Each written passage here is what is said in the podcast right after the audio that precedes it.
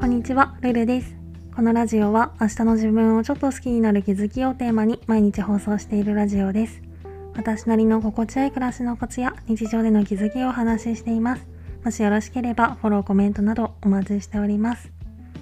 ということで今回は非繊細さんとうまくやっていくためのコツというテーマでお話ししたいと思います。去年からたびたび触れている。人事異動による環境の変化とかあとは職場での音ストレスを通して繊細な気質を持つ人がそうでない人とうまくやっていくためには演技力っていうものが必須なのかもしれないなぁなんてことを最近思ってるんですけど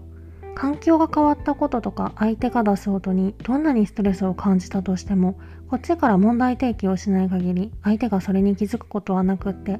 いくら相手に原因があってもマイナスな感情をあらわにしてしまうと自動的にこっちが悪者みたいになってしまうんですよね。今まさに私これにすごく悩んですごい悔しいなと思ってるんですけど。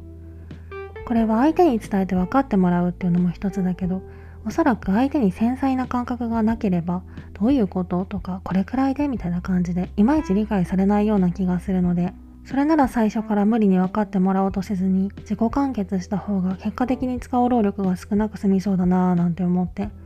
相手に指摘をするのって結構労力がかかるし何より自分によって相手をコントロールしてしまったっていう不快感もあるものなのでこれが一番得策なのかななんて思ってます。で非繊細さんとうまくやっていくために必要なのは演技力じゃないかなって思ったんですけど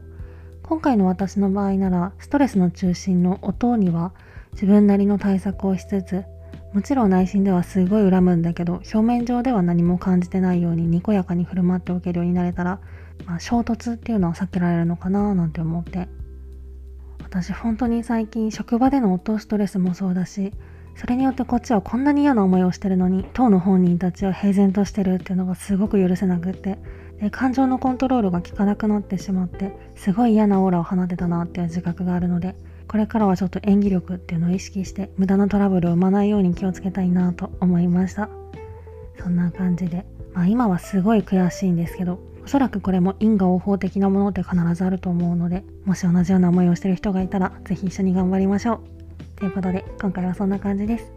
レタでの質問感想も絶賛募集中ですので是非お気軽にいただけたら嬉しいです。それではまた次の放送でお会いしましょう。